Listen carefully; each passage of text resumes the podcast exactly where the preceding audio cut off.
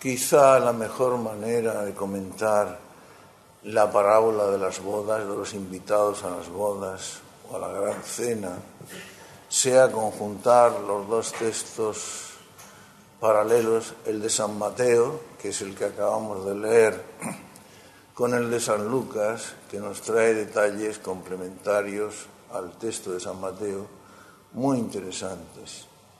Habéis de notar, ante todo, cómo en, en esta parábola, en la de San Mateo en su lugar paralelo de San Lucas, en la parábola de los invitados a las bodas, y en tantos lugares del Nuevo Testamento, por no decir también del Antiguo, se habla de la invitación al reino de los cielos como de una invitación a las nupcias, a las bodas del Hijo del Rey, o bien a un enorme y magnífico banquete como, dice San Lucas, homo cuidan, feci cenan manan. Un cierto hombre organizó una gran cena, cenan manan. Claro, como sabéis muy bien, hijos queridos, nuestro Dios, al dirigirse a nosotros los hombres, tiene que dirigirse con nuestras propias palabras, con nuestro propio lenguaje, y de ahí la necesidad de utilizar palabras, metáforas, y vocablos y palabras cuyo significado con respecto a la realidad queda a una distancia infinita. Es demasiado pobre.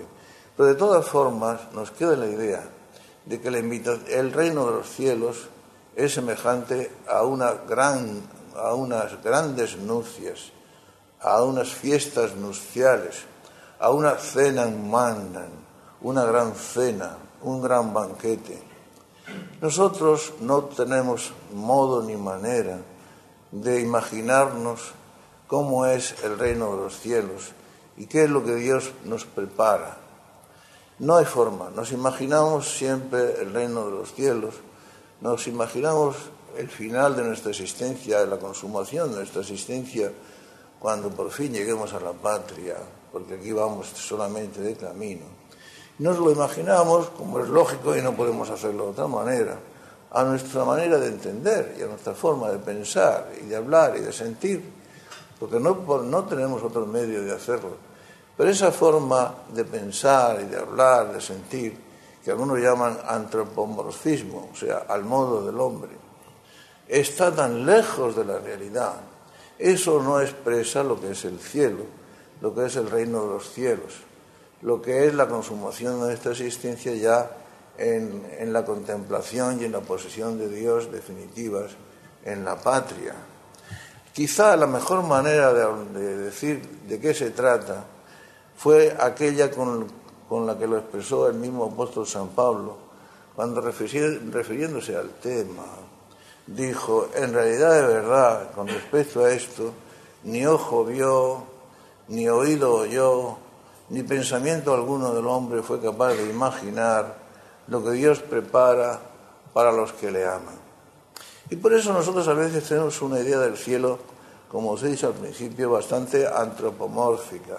Es decir, a nuestra manera, el premio a las buenas obras, eh, la felicidad a lo largo de la eternidad, cantando y alabando a Dios en ausencia de dolores, de enfermedades, de muerte, etcétera, y cosas parecidas lo cual anda tan lejos de la verdad y de la realidad como va, como va la distancia de lo que es finito a lo que es infinito.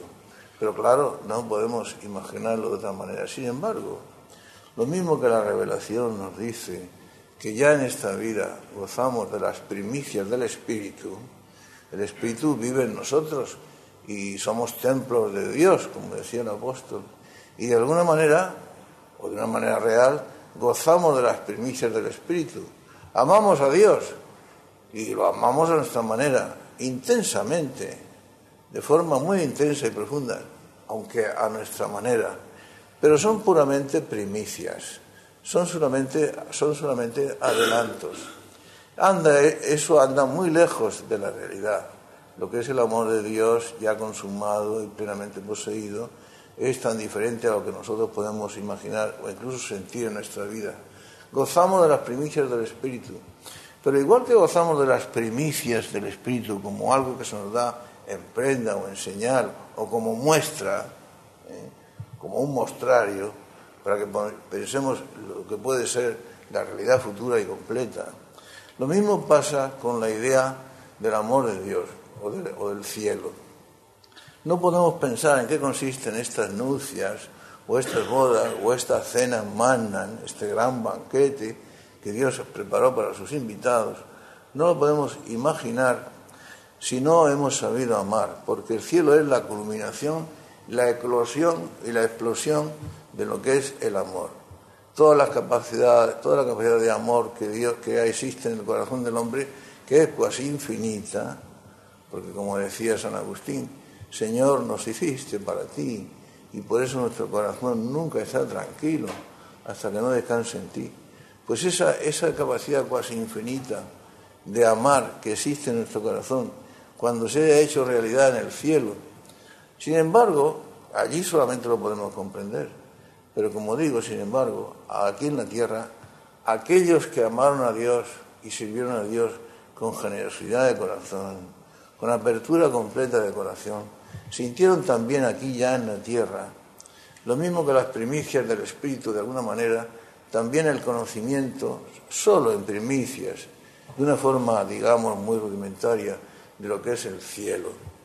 Yo a este respecto me acuerdo cómo me entusiasmaba cuando yo era niño, claro, cuando yo era adolescente, pues una de las cosas a las que yo le daba vueltas en la cabeza era cómo podía ser el cielo, porque no me convencía la idea del cielo que me daban de forma ordinaria y normal, como la felicidad, la posesión de Dios.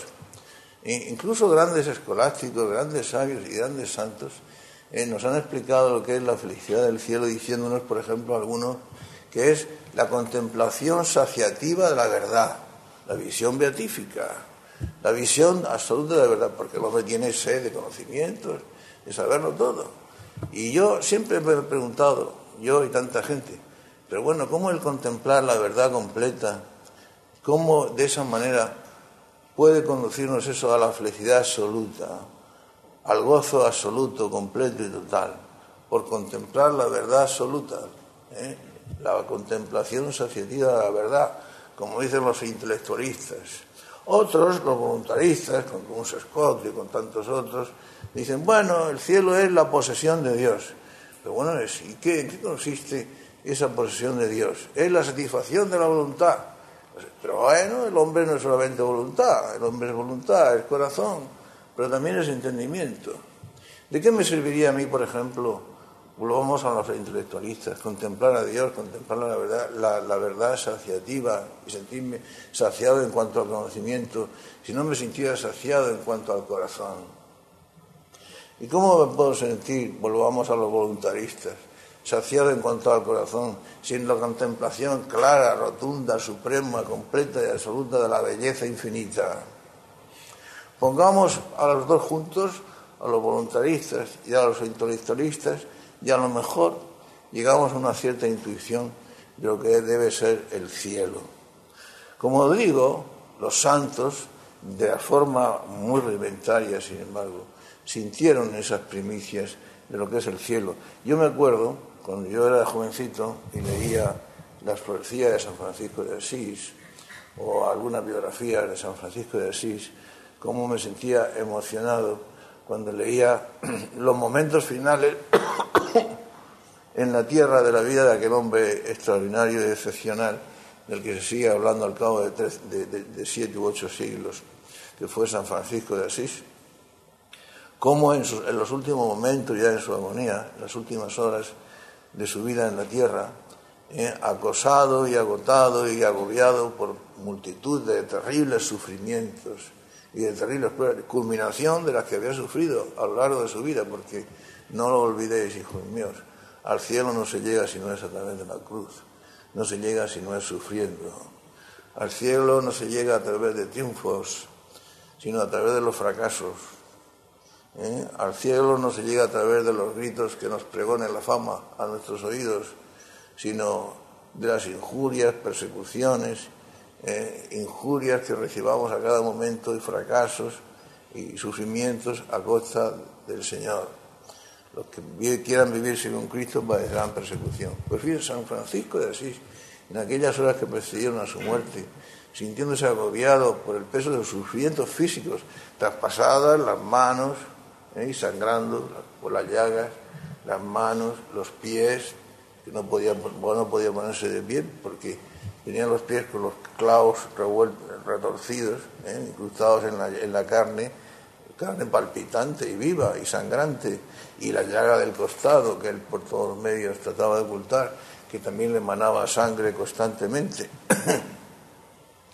pues agobiado por sufrimientos físicos y sufrimientos morales y espirituales y psicológicos, sin embargo, cuando llega el momento, él y manda que lo pongan en el suelo, en la tierra, en el puro suelo, porque no quiere morir ni siquiera en su camastro, en aquella especie de camaranchón que le habían preparado.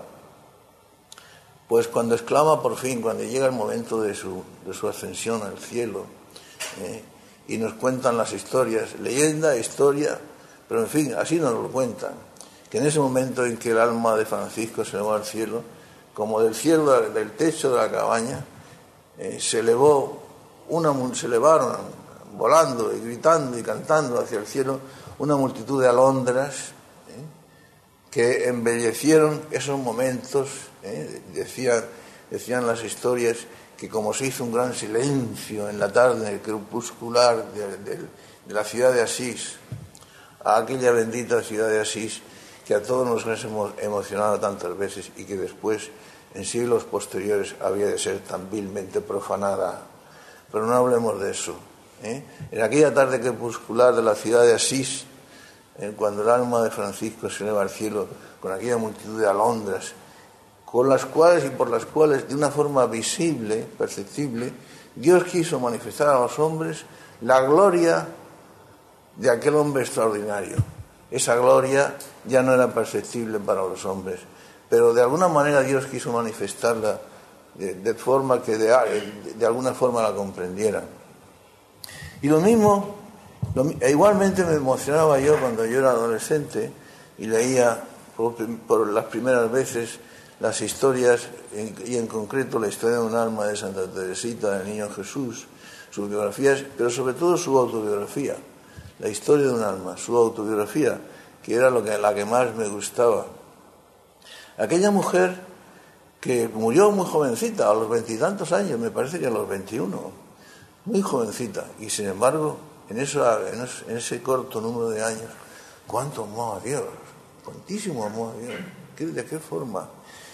Pues bien, también ella, antes de su muerte, en los meses o semanas o días que precedieron a su muerte, sufrió terribles pruebas, quizá las tentaciones más terribles, más dolorosas y más molestas que es capaz de sufrir un ser humano, porque tales tentaciones no son las de impureza, sino que las tentaciones más terribles y más molestas y más peligrosas, eh, aquellas con las que el demonio se ensaña más terriblemente con las almas privilegiadas, las almas amadas de Dios, son las tentaciones contra la fe. Santa Teresita del Niño Jesús, antes de su muerte, semanas, días, meses antes de su muerte, sufrió terribles tentaciones contra la fe que ella, con la gracia de Dios, supo superar y que hicieron así más gloriosa su muerte, porque no olvidéis que la corona es más gloriosa cuanto es más merecida. Y es más merecida, claro, con el concurso de la gracia y es más merecida cuanto más, más lucha ha precedido y más sufrimientos han precedido. El, luchador, el gladiador o el atleta que ha vencido en, la, arena justamente al enemigo y lo ha vencido eh, difícilmente y a costa de sus propias heridas y a punto él también de fenecer, es más gloriosamente coronado. Pues bien, en esos momentos, horas antes de la muerte de Santa Teresita, según nos cuentan ya sus hermanas, porque el último capítulo de su vida ya no lo pudo escribir ella, lo escribieron sus hermanas, eran, hermanas suyas de sangre y superiores en el convento de monjas donde ella vivió y murió, pues cuentan sus hermanas que horas antes de la muerte de esta criatura excepcional, de esta mujercita, de esta muchacha excepcional, se posaron unas tórtolas, una tórtola en la ventana de la celda de la Santita. Y la tórtola comenzó a cantar. Y entonces las hermanas recordaron el cantar de los cantares. Llegaba el momento en que aquella muchachita eh, eh, tenía que encontrarse definitivamente con Jesús, con su Señor y esposo. ¿eh? El canto de la tórtola se dejó oír como en el cantar de los cantares. Ven, hermana mía, esposa mía, querida mía, ven, ya se ha dejado oír el canto de la tórtola porque ha pasado el invierno. El invierno por fin ya ha cesado, ya se exhalan, exhalan las mandragoras su aroma y el olor de las viñas llega hasta nosotros. Pues esos, esos instantes en que de alguna manera percibimos lo que debe ser el cielo. Por eso aquel que nunca ha amado, o que ha amado pobremente, ¿eh? medianamente, ojalá fueras frío o caliente, pero eres tibio, que es lo peor. Ojalá fueras frío o fueras caliente, pero eres tibio, que es lo peor de todo. Aquel que no ha amado nunca y que no ha amado como se ama, o sea, es decir, con fuego y con todo el corazón, no tiene idea de lo que es el cielo, ni la menor idea de lo que es Dios, porque como decía el apóstol San Juan, el que no ama no conoce a Dios, porque Dios es amor. ¿Cómo se puede conocer el amor sin amar? ¿O cómo se le puede hablar a un ciego de nacimiento de los colores? ¿O a un sordo de nacimiento de las bellezas de una sinfonía? El que no ama no conoce a Dios, porque Dios es amor. estos momentos y tantos otros los que podemos hablar, pues nos dan una cierta, un cierto adelanto, unas ciertas primicias de lo que debe ser el cielo, la vivencia en nuestra patria definitiva, en la ciudad hacia la que caminamos, sentimientos y percepciones de lo que debe ser el cielo que siempre andan tan lejos de lo que nosotros nos imaginamos y percibimos. Y quizá por eso mismo, porque vivimos con esa percepción tan pobre y con, esa, y con esos horizontes tan limitados que nosotros mismos nos construimos y que son falsos, como son falsos los decorados que, se ponen en el escenario de un teatro. Pues eso mismo, esa, eh, pobreza de horizontes, hace que nuestra vida también sea, de acuerdo a esa pobreza de horizontes, una vida mediocre, una vida mediana, una vida de tibieza, una vida fría, eh, no encendida en el amor y no, no animada por una ilusión tremenda, aquella de la que habló el Señor cuando dijo, yo he venido para que tengan vida y la tengan en abundancia. Pero en fin, el caso es que la parábola de hoy, eh, leída en conjunción, como os dije al principio, con su paralela de San Lucas, nos habla de que el convite o la gran cena a ellos fueron convocados los invitados. Siempre se habla en la, Sagrada Escritura de los invitados, de que Dios, al ofrecernos su amor, al llamarnos a la, cena humana, al gran convite, al que ha preparado los cebones, los capones, los mejores alimentos. Es una forma metafórica muy pobre, adaptada a nuestro lenguaje, de hablarnos de lo que Dios nos ha preparado. Dios no puede hacer de otra manera, aunque sea Dios, que dirigirse a nosotros en el lenguaje en que nosotros podemos entender. Y esas metáforas son pobrísimas cuando habla de los cebones, los capones, los mejores alimentos preparados, una forma de decirnos lo que Dios nos tiene dispuesto. Y habla siempre la Biblia de invitados, invitados, no coaccionados, porque se trata del amor, como hemos dicho antes, el amor perfecto. Y el amor, al, amor se puede invitar, pero no se puede coaccionar. Lo más maravilloso del amor, cosa que solamente pueden comprender los que saben amar o los que han amado, es que el amor sale del corazón. Y sale del amor del corazón en libertad y porque quiere. Un amor coaccionado es algo impensable, es una contradicción metafísica. Lo más bonito de una persona a la que tú amas con locura y de la que estás enamorado es que esa persona te corresponde de la misma manera, que esa persona también está enamorada de ti. Y enamorada no por coacción, ni, ni movida por ningún interés, sino porque quiere y le da la gana, permitirme una expresión, porque sale de su corazón y de su libertad, porque te ha visto y se ha embobado contigo. ¿Es que Dios, por ejemplo, se puede embobar con nosotros? Por supuesto que sí. y se mueva con nosotros porque ve en nosotros sus bellezas, sus grandezas, que siendo suyas, las hizo nuestras. Entonces son, es su belleza, su grandeza, su magnificencia, pero es también la nuestra porque Dios la ha hecho nuestra. Lo bonito del amor, repito, es que ambas personas se encuentran en situación de baba caída, la una con respecto a la otra. Por eso se habla siempre de invitados, porque el amor es una invitación y, espera siempre una respuesta igual en libertad. Ubi spiritus domini, ibi libertas. Donde está el espíritu del Señor, allí está la libertad.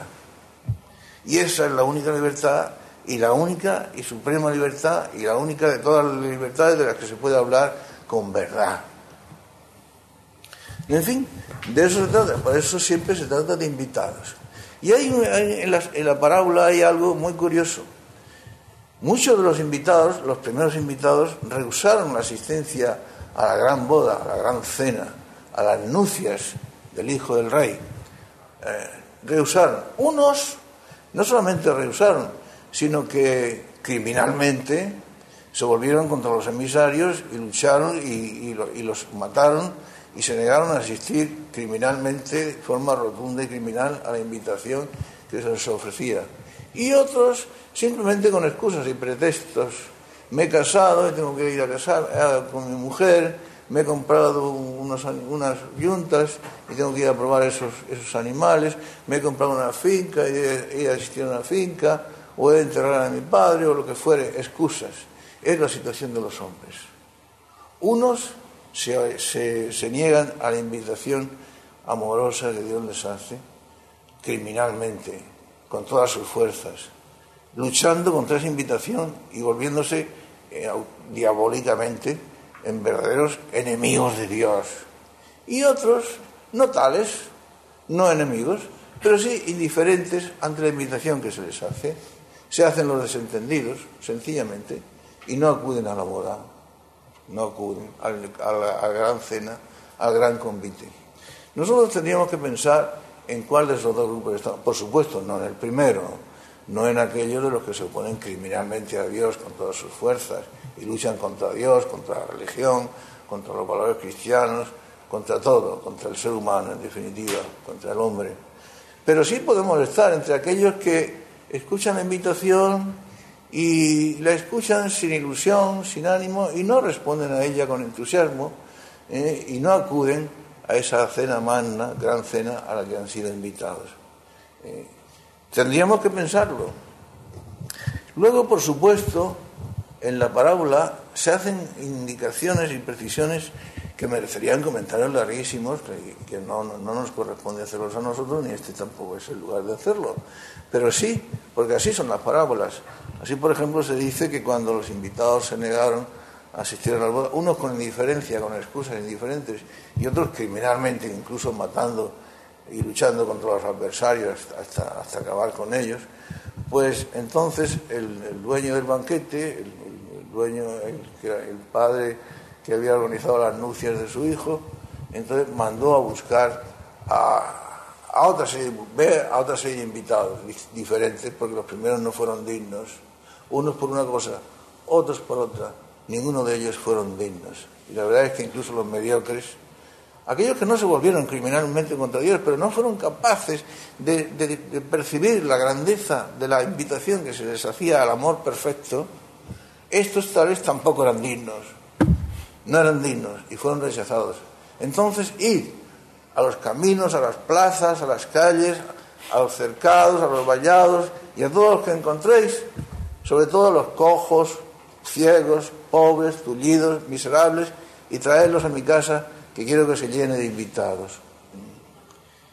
Mirad, hijos míos, nosotros vamos como mensajeros del gran rey a transmitir su invitación a todos los hombres pero los que realmente escucharán nuestro mensaje, nuestra invitación, serán siempre los pobres, los pobres, los ciegos, los miserables, los hambrientos, los tullidos, eh, los desafortunados, los despreciados por el mundo, estos.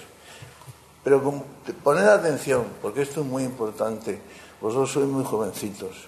Los pobres y desafortunados los viles, pequeños y despreciados, no son precisamente aquellos en los que nosotros a veces pensamos y aquellos que, el mundo considera como tales. Por ejemplo, el, hombre el mundo puede considerar como tales a pobres que lo son oficialmente, cuando en realidad de pobres no tienen nada. Tienen dinero, tienen poder, tienen influencia. No me refiero a, precisamente o solamente a ciertas órdenes religiosas que tienen fama de pobreza, ¿eh? o ciertas personas que tienen fama, que tienen influencia, tienen poder, precisamente por su aura de santidad. Los pobres, desgraciados, infelices y pequeñitos del mundo son los que el mundo desconoce, los que el mundo desprecia, los que el mundo olvida, aquellos a los que Jesús prometió que su Padre les había revelado la verdad y las cosas. ¿eh? Te doy gracias, oh Padre, porque has revelado estas cosas a los pequeñitos, humildes del mundo y se las has ocultado a los sabios y prudentes. ¿Cuántas personas en el mundo pasan por pobres sin ser pobres? ¿eh? Por santos sin ser santos, por influyentes sin serlo. ¿eh? Y en cambio, los pequeñitos, despreciados del mundo, la pobreza de verdad es despreciada por el mundo y es desconocida por el mundo. La pobreza oficial, la que el mundo considera como tal, es alabada, proclamada ¿eh? y, tiene de todo menos pobreza. Mucha atención a eso. Y hay una, una frase en la, en, la, parábola de los invitados a la boda, y terminamos ya, pues vamos haciendo demasiado largo, hijos míos, que nos podría hacer pensar. Una frase extraña, que, yo desde pequeñito, desde adolescente, que empezaba a leer el Evangelio, siempre me llamó la atención y os, y os digo y os confieso que enardecía en mi corazón. Porque en la parábola, si, no en el texto de San Mateo, sí que se dice en, el paralelo de San Lucas, se dice que cuando el dueño, el padre de familias, el que celebraba la anuncia de su hijo, o el hombre que organizó la cena en Manna, la gran cena, mandó a sus siervos a llamar a los invitados y después a otros, puesto que los primeros no quisieron acudir, les dijo, y traerlos a todos, porque quiero que mi casa se llene de invitados, y si es preciso, obligarlos a entrar, porque quiero que mi casa se llene. Compellere intrare, dice el texto latino, obligarlos a entrar. Esto de obligarlos a entrar es una expresión bíblica que hemos de entender bien. Como dijimos al principio, al amor una invitación al cariño, al amor, nunca puede ser una invitación a ser forzado, a ser coaccionado, a ser obligado. El amor por esencia es libertad. Amo porque amo, quiero porque quiero y porque me da la gana. Amo que amo, decía San Bernardo, porque amo. Entonces, e, este compeller a entrar. ¿qué significa en el texto de San Lucas? Oblígalos a entrar. Significa que nosotros, los enviados, a llamar a los invitados a las, grandes nupcias, a las bodas, a la gran cena, hemos de actuar de tal manera, hemos de hablar de tal modo, y nuestra vida, y nuestra obra, y nuestras costumbres, y nuestra acción ha de ser de tal forma, tan evidente, tan compulsante, que casi fuerce a los hombres a hacer caso, a responder afirmativamente a la invitación que les es dirigida la cual solamente puede ser a fuerza de amor. Parece una contradicción hablar de a fuerza de amor, porque el amor nunca es forzado.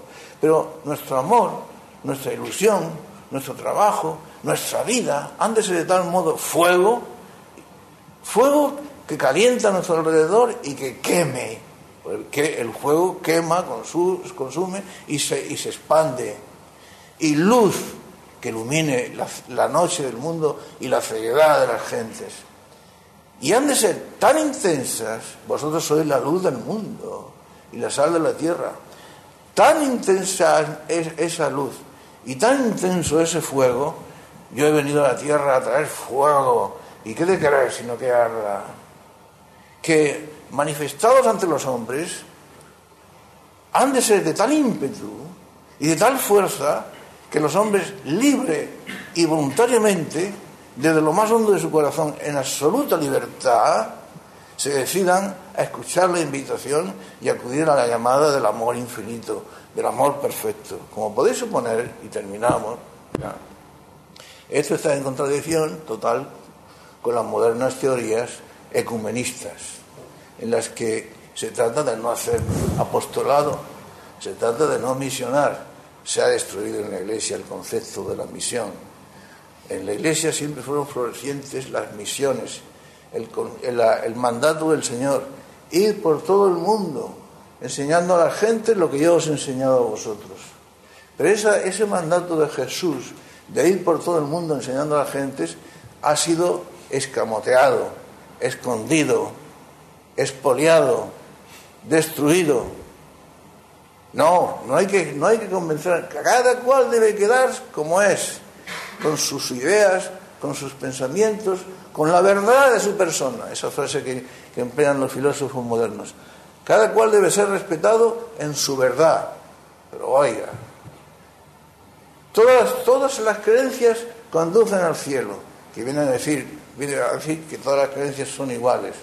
Y por eso dije al principio que aquella bendita ciudad de Asís, siglos después de la muerte de San Francisco, de alguna forma fue profanada.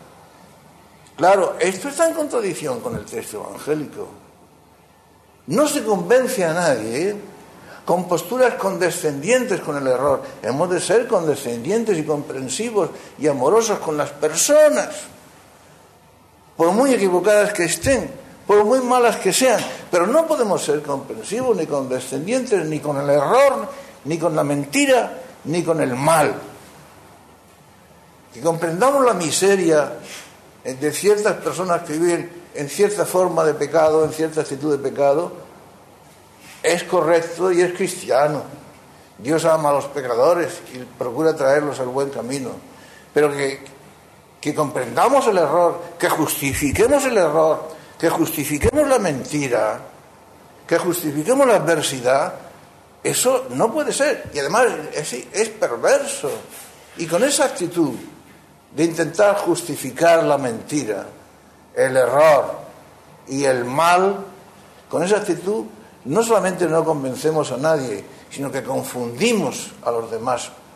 Y si están en el mal, empecinados en el mal y empecinados en el error, se empecinan más todavía en el uno y en el otro, en el mal y en el error, porque ven nuestra postura fría, condescendiente con el error, todo es, todo es bueno, todo está bien, todas las creencias tienen algo de verdad, pues sí, puede ser que sí, si todo, todo conduce a lo mismo, etcétera, y esa postura que en el fondo no es más que pues haber, de, haber, haber dejado atrás, haber, haber pisoteado nuestra fe, nuestras creencias, haber, habernos vuelto tibios, a incluso gélidos y fríos en el amor de Dios, es una postura de cobardía, de negación de la fe, de olvido del mandato del Señor. Ir por todo el mundo, por todo el mundo, enseñando a la gente lo que Dios ha enseñado, eso no es ecumenismo, eso es antiecumenismo.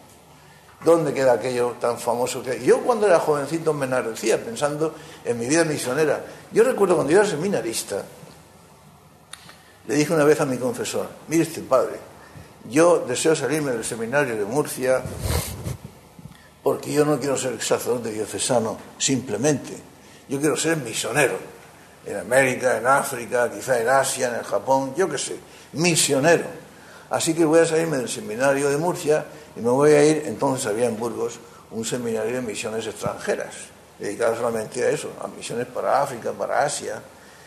Y recuerdo lo que me dijo mi confesor me dijo, mira Alfonso, tranquilo, quédate donde estás, que es donde Dios quiere que estés. Si Dios quiere que seas misionero y que tu voz llegue a América, a Asia o donde sea, o al mundo entero, llegará. Si tú tienes corazón misionero, corazón de Jesús, corazón de Dios, si tu corazón está identificado con el de Jesús, tú serás misionero y tu voz llegará a todas partes. Y tu vida será una luz encendida y un fuego ardiente. No necesitas irte a un seminario de misiones extranjeras. Quédate donde estás, que es donde Dios te ha puesto. Y así lo hice. Y ahí me quedé. Pues bien, hijos míos, como veis, las parábolas, como son siempre, todas las enseñanzas de Jesús, se prestan a tantas y a tantas consideraciones y, siempre tan bonitas, tan profundas, tan sublimes. Quizá nosotros no las podamos comprender o, ni siquiera se nos ocurran, pero nos venimos a la capilla, nos ponemos aquí a la lucita del sagrario, cerca del sagrario, ¿eh? nos dejamos conducir, por malos que seamos, por el Espíritu Santo y entonces descubrimos las riquezas insondables y maravillosas de, la palabra de Dios, siempre, siempre, siempre muy lejanas de la auténtica verdad, de la completa realidad, porque como os he dicho ya tantas veces hoy, se trata solamente de primicias, pero aunque sean primicias y sea solamente una señal y una muestra de lo que vendrá después, esa primicia o esa señal o esa muestra puede ser extraordinariamente bella, sublime, maravillosa. Algo así como para dejar en nuestro corazón la nostalgia y la incertidumbre y el deseo y la emoción de lo que qué será lo que viene después. Inexpresable. Ni ojo vio, ni oído oyó, ni pensamiento alguno fue capaz de imaginar lo que Dios ha preparado para aquellos que le aman.